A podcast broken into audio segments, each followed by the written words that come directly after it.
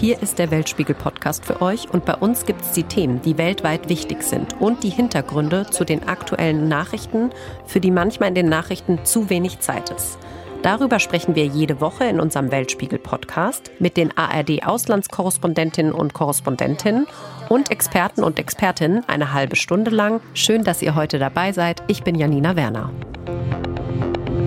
Vielleicht habt ihr es schon bemerkt, euer Lieblingscafé hat andere Öffnungszeiten. Es gab abgesagte Flüge, meterlange Schlangen am Flughafen und vieles mehr. Dieses Jahr spüren wir ganz besonders, dass Arbeitskräfte fehlen. Und eine aktuelle Studie der UN-Organisation für Migration besagt, weltweit fehlen den Staaten derzeit 30 Millionen Arbeitskräfte. In der heutigen Folge sprechen wir darüber, einmal mit Torben Burgers, er ist Korrespondent in den USA und dort werden gerade Rentner zurück in ihre Jobs geholt und auch richtig gelockt. Und wir sprechen mit Janina Kugel, sie ist Ex-Siemens-Personalchefin und sagt, wir brauchen mehr Migration. Und was auch neu ist, in diesem Ausbildungsjahr beschäftigt die Deutsche Bahn zwei Auszubildende aus Tunesien, die durch ein Projekt nach Deutschland gekommen sind. Und das erklärt uns Deutsche Bahn Personalvorstand Martin Seiler. In den USA werden jetzt mittlerweile Rentner gelockt, damit sie zurück in ihren Job kommen und manchmal sogar verzweifelt gesucht, damit sie offene Stellen besetzen. Unser Korrespondent Torben Burgers hat sich das angeschaut. Hallo Torben. Hallo. Sag mal, Rente genießen ist ja da gerade nicht. Du hast zwei Rentner getroffen, die jetzt in ihre Jobs zurückkehren. Wie kommt das denn bei denen an? Also das kommt ganz darauf an, in welcher Lebenssituation die sich gerade befinden. Der eine, den ich getroffen habe, der genießt das äh, in vollen Zügen. Der war nämlich 40 Jahre lang Truckfahrer und immer auf allen Straßen unterwegs und hat dann vor vier Jahren sich aufs Altenteil zurückgezogen, aber eigentlich sich gelangweilt. Und dann ist auch noch seine Frau gestorben. Und ihm ist die Decke auf den Kopf gefallen. Der war unendlich dankbar, als sein alter Chef angerufen hat und gesagt hat, kannst du wieder für uns fahren? Und die Frau, die wir getroffen haben, die macht das aus wirtschaftlicher Notwendigkeit. Die hat 40 äh, Jahre als Stewardess gearbeitet und dann festgestellt im Ruhestand, dass die Rente nicht reicht. Und die muss jetzt seit Montag wieder in einem Klamottenladen arbeiten und das aus purer Not.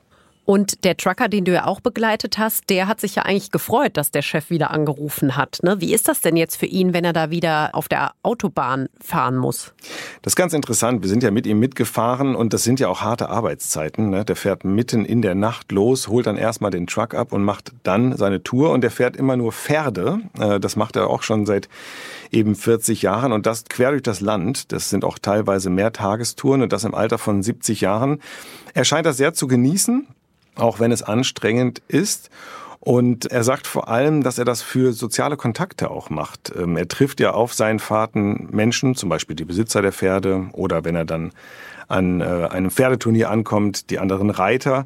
Und das genießt er, diesen Austausch, den er da hat, die sozialen Kontakte und die Aufgabe, die er hat. Er sagt, er kann nicht gut zu Hause sitzen ohne Aufgabe. Er hat sein Leben lang viel gearbeitet äh, und ist auch sein Leben lang früh aufgestanden, deswegen macht ihm das auch nichts aus. Insofern geht er da sehr in seiner Rolle auf. Ich stelle mir das schon hart vor, wenn man jetzt irgendwie 70 ist und dann kehrt man zurück in den Job. Also es kann ja auch sein, eben, dass man Spaß daran hat, aber arbeiten die dann wieder Vollzeit? Weil das ist ja jetzt schon in dem Alter dann was anderes. Das ist das Spannende an dieser Geschichte. Das machen sie nicht und gerade er auch nicht. Er hat ein ganz eigenes System entwickelt, wie er zu seinen Bedingungen wieder arbeiten kann. Er hat an seinem Kühlschrank zu Hause einen Kalender, einen ganz normalen Papierkalender hängen. Da trägt er alle Termine ein, an denen er nicht arbeiten kann. Beispielsweise dann, wenn er zum Arzt muss. Er musste dieses Jahr sechsmal zum Zahnarzt. Da konnte er dann nicht arbeiten. Und er hat auch noch ein Hobby. Das hat auch was mit auf der Straße sein zu tun. Er fährt gerne Motorrad. Und immer dann, wenn er eine Motorradtour macht, trägt er das auch ein. Dann macht er mit seinem Handy ein Foto von diesem Kalender. Und dieses Foto, das schickt er dann an den Disponenten von seiner Spedition. Und der darf dann nur in den Lücken Touren einplanen, in denen er dann tatsächlich unterwegs ist. Das heißt, er fährt nur an den Tagen, an denen er es möchte und er fährt auch nur die Touren, die er fahren kann. Und darauf nimmt die Spedition gerne Rücksicht, weil die hat einen wahnsinnigen Mangel an Fahrern und sucht händeringend nach Menschen, die überhaupt unterwegs sein können. Aber es ist auf jeden Fall ein ausgeklügeltes System. Mit dem Foto machen, dann dahin schicken und dann kriegt man die Arbeitszeiten eingeteilt. Ist ja schon mal sehr gut.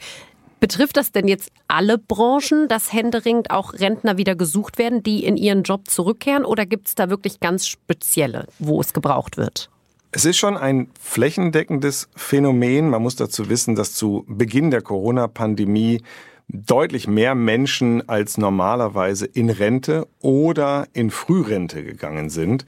Das waren 2,4 Millionen Amerikaner, die haben ein großes Loch gerissen. Das war zu Beginn der Pandemie für die Firmen gut. Die Firmen wollten diese Menschen auch loswerden, haben teilweise auch hohe Abfindungen gezahlt, weil sie selber ja Einbußen befürchten mussten, Umsatzeinbußen. Jetzt erholt sich die Wirtschaft, jetzt hätte die Firmen diese Menschen gerne wieder.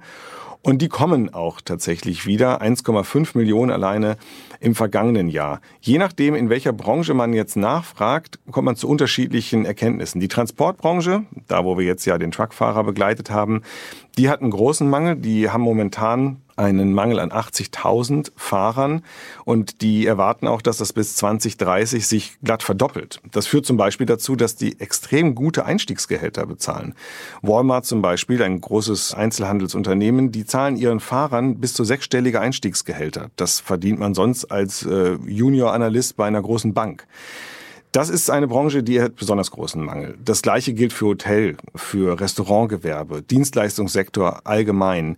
Eher natürlich auch Aufgaben, die nicht so hoch spezialisiert sind, wo Menschen auch relativ schnell mal rein und auch wieder rausgehen. Das sind die Branchen, die typischerweise momentan nach Arbeitern suchen.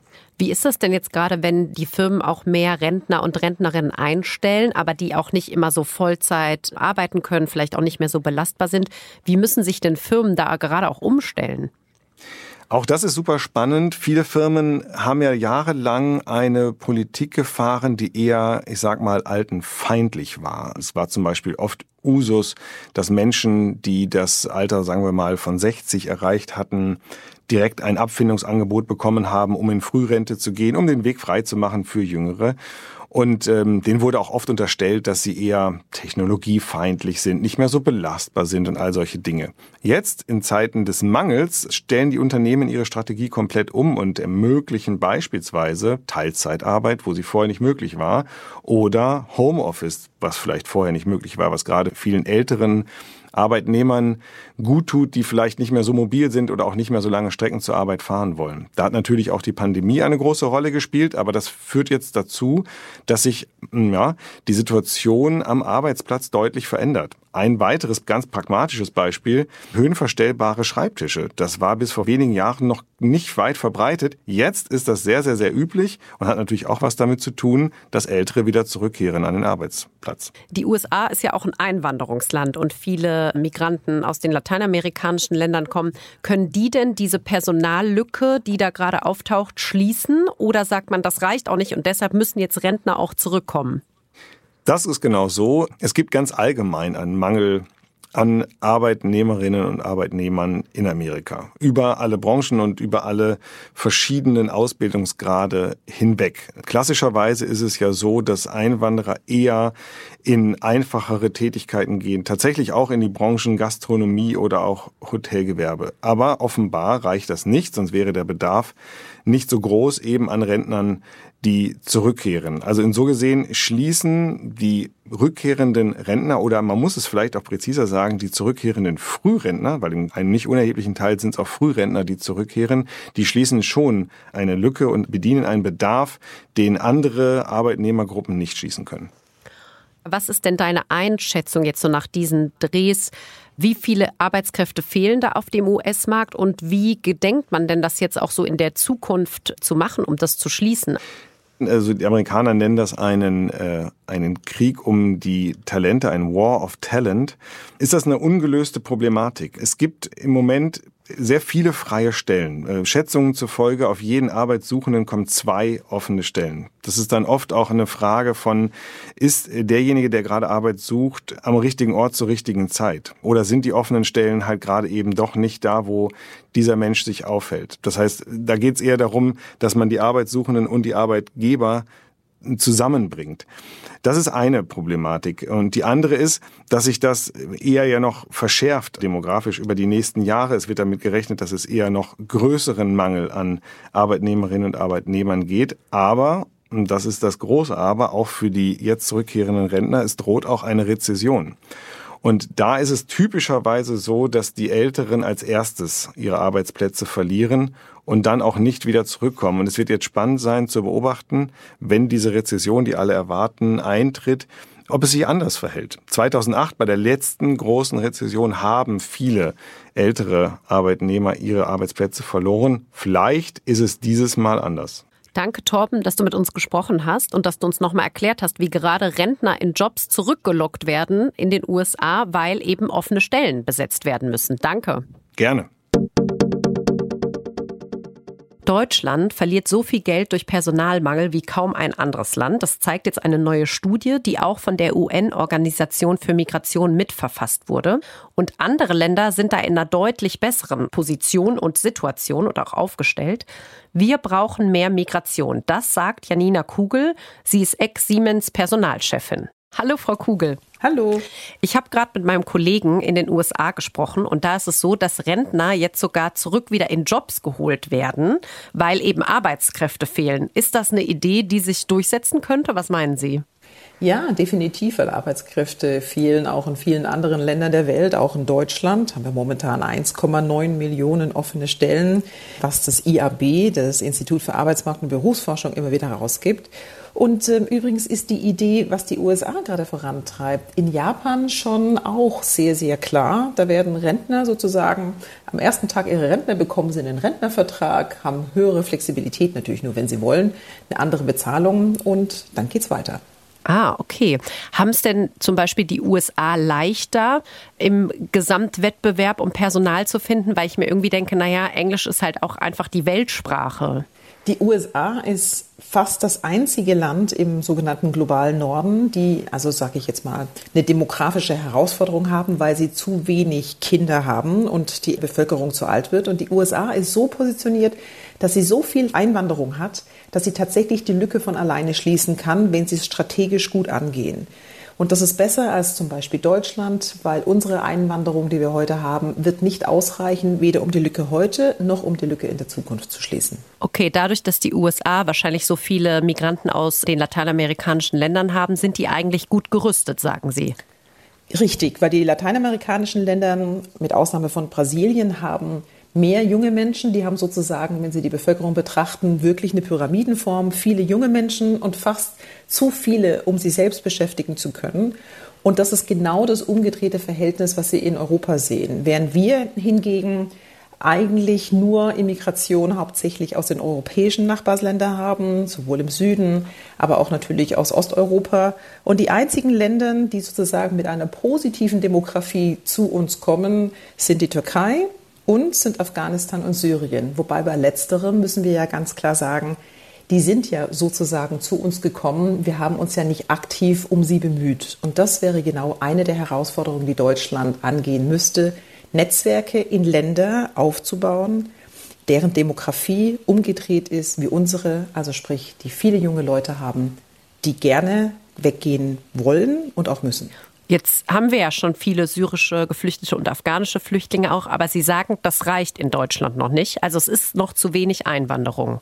Ja, und das ist genau ein Thema, was Sie ansprechen. Wir sehen meistens momentan in der Bevölkerung Migration verbinden wir sehr, sehr stark mit dem Thema von Geflüchteten das ist jetzt ganz egal, woher sie kommen, jetzt neuerdings natürlich auch viele ukrainische Geflüchtete, aber Einwanderung, um den Arbeitsmarkt zu bedienen, würde ja auch bedeuten, die Menschen kommen bestenfalls schon mit einer klaren Idee, wo sie arbeiten können, oder sie kommen mit dem Ziel, sich in den ersten zwei, drei Monaten, in die sie im Land sind, zu bewerben. Das heißt, da braucht man auch eine gewisse Vorbereitung dafür, um direkt in den Arbeitsmarkt zu integrieren. Wenn wir natürlich Geflüchtete haben, die zu uns kommen, um Bleiberecht, Asyl und dergleichen zu beantragen, ist der Prozess ein ganz anderer und dauert natürlich auch viel länger. Das ist dennoch eine gute Voraussetzung, aber wir müssten uns definitiv bemühen, sie schneller in den Arbeitsmarkt zu integrieren. Und das sehen wir genau aus dieser Welle der Geflüchteten seit 2015. Da hat natürlich Corona auch noch mal ein bisschen negativ mit reingespielt. Es dauert sehr lange, bis sie in den Arbeitsmarkt integriert sind. Dann brauchen sie andere Mechanismen und auch andere Prozesse und vor allem, und das ist, glaube ich, das ganz Wichtige, wir müssen schneller werden, weniger Papier, nicht alle Formulare auf Deutsch, sondern da eine transparente Möglichkeit für Leute, sage ich jetzt mal, das deutsche Behördensystem aller Art zu durchschauen. Und Sie sagen, wenn man jetzt gezielt Leute anwerben würde, sage ich jetzt mal, hätten die auch eine ganz andere Voraussetzung schon, was die Bürokratie angeht, um schneller Aufenthalt zu bekommen. Wie ist es denn mit der Sprache? Die ist doch auch wichtig. Oder sagen Sie, das kommt dann schon von ganz alleine? Also wenn wir gezielt anwerben, dann ist das natürlich auch zu sagen, das sind die Jobs, die wir anbieten, das sind die Menschen, die wir brauchen. Und übrigens ist da oft auch noch mal so ein Ammenmärchen zu glauben, dass wir nur Hochqualifizierte brauchen. Auch das, aber von diesen 1,9 Millionen offenen Stellen sind 20 Prozent für AkademikerInnen, 60 Prozent für Menschen mit einer abgeschlossenen Berufsausbildung und 20 Prozent aber für Menschen ohne Berufsausbildung. Also das ist auch eine ganz klare Verteilung. Was wären das für Jobs? Ja, da könnte zum Beispiel sagen, also in Gastronomie, aber auch teilweise in der Produktion, das kommt ein bisschen drauf an, im Service, in vielen Servicebereichen. Ich glaube, fast alle der ZuhörerInnen kennen natürlich die Thematik in Restaurants, im, also im Verkauf in Läden oder auch zum Beispiel, sie erinnern sich an den Sommer, an den Flughäfen. Das sind alles Jobs, die auch ohne Vorqualifizierung, wo sie angelernt werden können. Einfach nur als ein Beispiel. Und nochmal zurück zu dieser Frage der Sprache. Natürlich ist Sprache wichtig. Sonst passiert auch nicht das wirkliche Thema und es ist auch die soziale Integration, komme ich gleich nochmal dazu. Aber auf der anderen Seite haben wir natürlich eine sehr hohe Sprachbarriere. Und wer schon mal eine andere Sprache gelernt hat, man lernt die Sprache am besten in der Anwendung, aber auch im alltäglichen Leben. Und daher würde ich stark dafür plädieren, zu sagen, wo brauchen wir wirklich welche Sprachkenntnisse? Wie viele Jobs laufen ohnehin zum Beispiel schon auf Englisch? Viele der Jobs in der IT wird auch grundsätzlich nur Englisch gesprochen. Und was sind denn da die Hürden? Und da bräuchten wir eine höhere Flexibilität, weil da haben Sie vollkommen recht, sind Länder wie die USA oder viele andere englischsprachigen Länder uns natürlich voraus, aber auch europäische Länder, die grundsätzlich weniger mit der eigenen Sprache hadern und Englisch ohnehin schon mehr in den Arbeitsalltag integriert haben.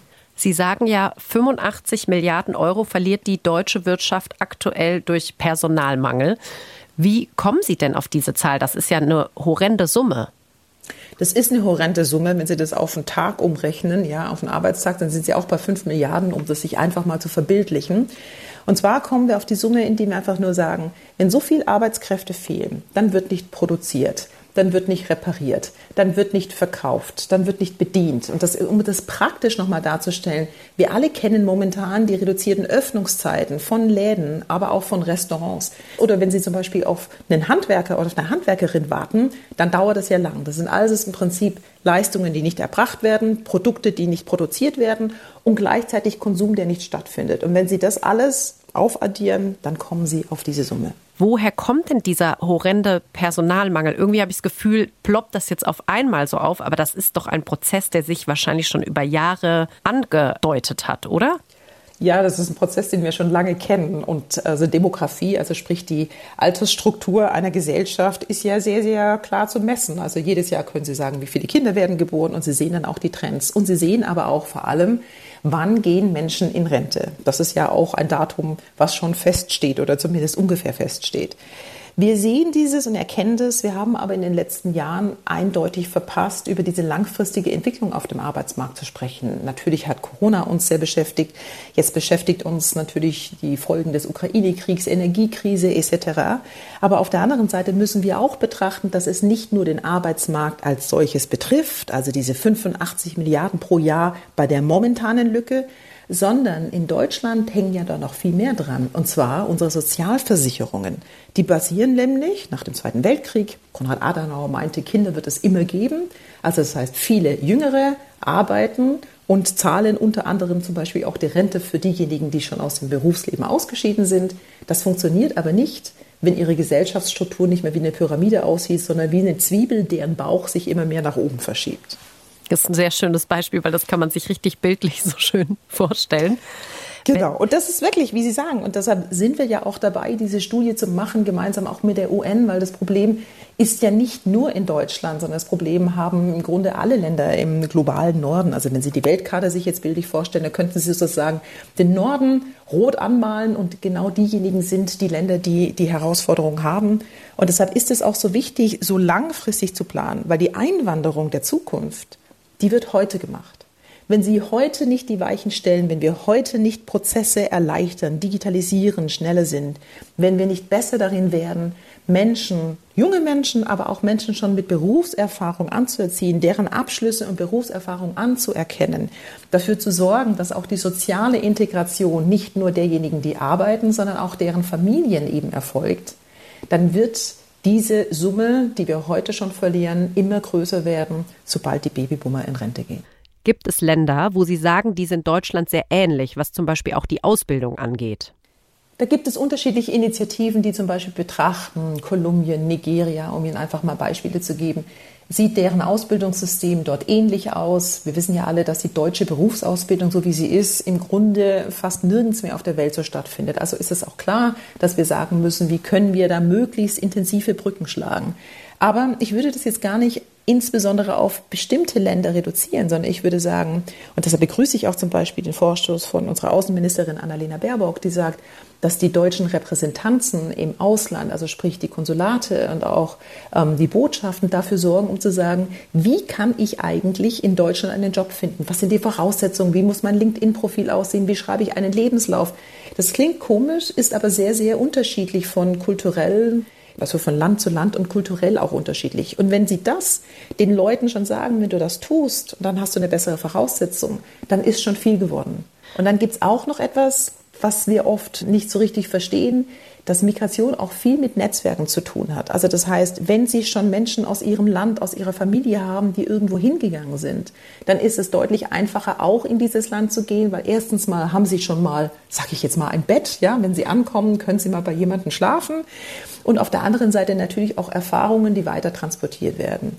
Und deshalb ist es wichtig, sich Länder nochmal mit der umgekehrten Demografie auszusuchen und zu sagen, wir gehen gezielt vor und sorgen dafür, dass wir dort wirklich diese Netzwerke aufbauen, um den Weg zu ebnen.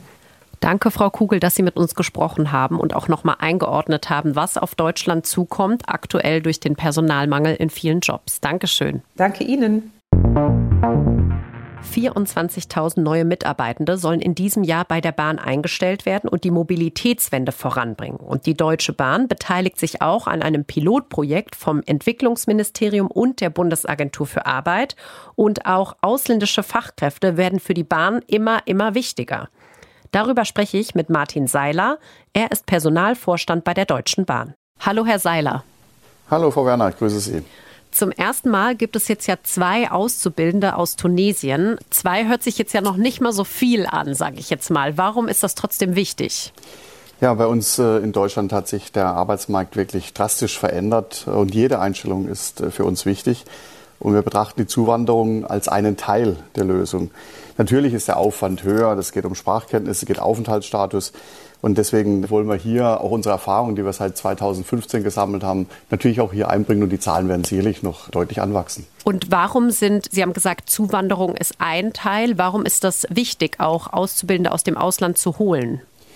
Ja, wir haben bei uns äh, ganz klar festgelegt in unserer Strategie, dass wir alle Potenziale des Arbeitsmarktes natürlich hierzulande, aber auch natürlich im Ausland äh, nutzen wollen. Und wir sehen ja, dass viele aus dem Erwerbsleben rausgehen und weniger eintreten. Und deswegen ist es wichtig, dass wir das Potenzial, was es durchaus im Ausland gibt, auch wirklich schöpfen. Jetzt haben Sie gesagt, Sie haben schon Erfahrungen mit 2015 gesammelt. Heißt das, dass auch Geflüchtete bei der Bahn bei Ihnen arbeiten? Also die 2015 gekommen sind, so rum? Ja, genau. Also wir machen das tatsächlich seit 2015. Wir bieten Qualifizierungs- und Unterstützungsprogramme für Geflüchtete an. Das heißt, es geht darum, dass wir wirklich qualifizierungsbezogen dann hier in Deutschland weiter qualifizieren. Aber auch ganz wichtig ist dabei die soziale und kulturelle Integration. Und wir haben sehr viele Geflüchtete aufgenommen aus Syrien, Afghanistan, Iran, Irak und Pakistan. Das waren so die Zielgruppen, die wir in 2015 und den ersten Jahren hatten und hat dann 2015 jetzt schon so sozusagen den Weg geebnet, um Auszubildende aus dem Ausland einzustellen? Also dass man da schon Erfahrungen und auch Wege mit Bürokratie wahrscheinlich schon gemacht hat? Ja, unbedingt. Da haben wir viele Erfahrungen gesammelt. Und was wir jetzt aktuell machen, das ist schon nochmal eine andere Qualität. Wir kooperieren mit der Gesellschaft für internationale Zusammenarbeit, mit der Bundesagentur für Arbeit und natürlich auch mit unseren Erfahrungen, die wir international gesammelt haben. Wir haben mit der Gesellschaft für internationale Zusammenarbeit wirklich sehr engagierte, hochprofessionelle Partnerinnen und Partner vor Ort und wir haben hier einen engen Schulterschluss mit der Bundesagentur für Arbeit. Also das heißt, wir können das praktisch durchgängig von dem Herkunftsland ins Ankunftsland mit all den Qualifizierungen Hürden, die da sind, auch tatsächlich gut wuppen und die Zusammenarbeit läuft wirklich hervorragend. Heißt das denn, dass wenn man jetzt Auszubildende holt, werden die dann schon in dem Herkunftsland mit Sprachkursen oder wie werden die vorbereitet? Ja, natürlich äh, wird vor Ort, und das ist eben äh, der Vorteil durch die Gesellschaft internationale Zusammenarbeit, wirklich geschaut, wo ist das Interesse. Es wird bestimmte Vorbereitungskurse, es gibt auch ein bestimmtes Sprachniveau. Und dann findet hier bei uns äh, die Ausbildung statt. Es geht also mal um die fachliche Qualifizierung. Und wir sehen da, dass wir da auch gute Grundlagen haben. Auch in den Herkunftsländern gibt es da gute Qualifikationen. Und hier geht es dann darum, neben der Qualifikation die Sprachkenntnisse weiterzuentwickeln, aber auch natürlich die soziale und kulturelle Integration zu gewährleisten. Und das war eine der Erfahrungen aus 2015, dass eben die Integration, die tatsächliche kulturelle und soziale Integration ein wesentlicher Bestandteil ist. Und hierfür haben wir auch nochmal ein separates Projekt aufgesetzt, wo wir auch die Menschen begleiten bei Behördengängen zum Arzt und all die Dinge, die eben als auch für die Integration hier notwendig sind, bis hin der Unterstützung bei Wohnungssuche. Jetzt genau gibt es ja dieses Projekt, was sich ja auch auf jeden Fall auf Nordafrika bezieht, also Tunesien und Marokko. Warum gerade diese beiden Staaten? Ich denke, das ist am Ende eine Win-Win-Win-Situation. Zum einen gibt es in diesen Staaten sehr viele junge, gut ausgebildete Kräfte, die auch ein Interesse haben, sich weiterzuentwickeln und das hier als Chance sehen. Und das dritte Win kommt schlicht und ergreifend, äh, dass wir auch als Unternehmen davon partizipieren. Und die, die wir bisher bei uns eingestellt haben, die haben wirklich ein extrem hohes Engagement und mit großem Interesse. Und das macht uns natürlich auch große Freude.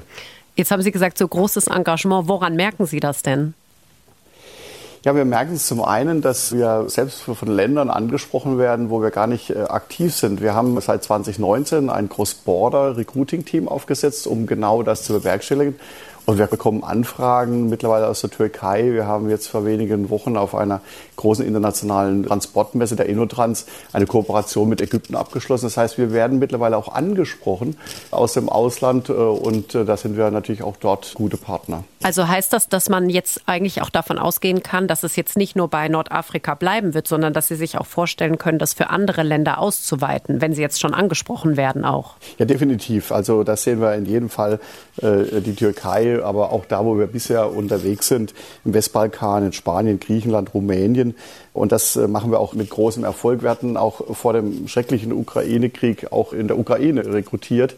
Da sind wir jetzt dazu übergegangen, seit Februar auch Geflüchteten entsprechend hier die Chance zu geben mit Qualifizierungsprogramm, mit Informationsprogramm und auch mit Einstellungen. Also wir sind da wirklich ringsum unterwegs und versuchen immer mit den jeweils geeigneten Programmen hier einen möglichst guten Start zu gewährleisten. Ist es denn Voraussetzung, wenn man jetzt eine Ausbildung bei der Deutschen Bahn machen will, dass man ein sehr technisches Verständnis haben muss, dass man das schon in dem Heimatland vielleicht auch schon irgendwie gelernt haben muss? Oder ist das keine Voraussetzung?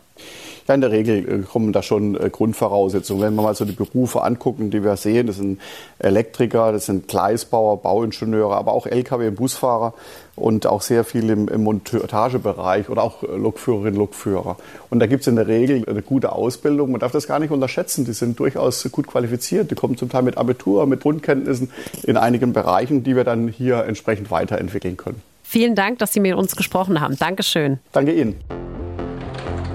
Und das war's jetzt auch schon wieder vom Weltspiegel Podcast für diese Woche. Wenn er euch gefallen hat, abonniert uns doch gerne und lasst uns gerne auch ein Sternchen da. Wir freuen uns. Wenn ihr auch mal Themen habt, die wir unbedingt machen sollten oder auch Feedback, Kritik, Anregungen, schreibt uns gerne bei Instagram, Facebook oder YouTube. Da könnt ihr das in die Kommentare schreiben. Oder ihr könnt auch eine Mail uns schicken an weltspiegel.digital.ard.de. Ich bin Janina Werner. Redaktion diese Woche hatten Heribert Roth und Petra Schmidt-Wilting und der Redaktionsschluss für diese Folge war Freitagnachmittag, der 21. Oktober.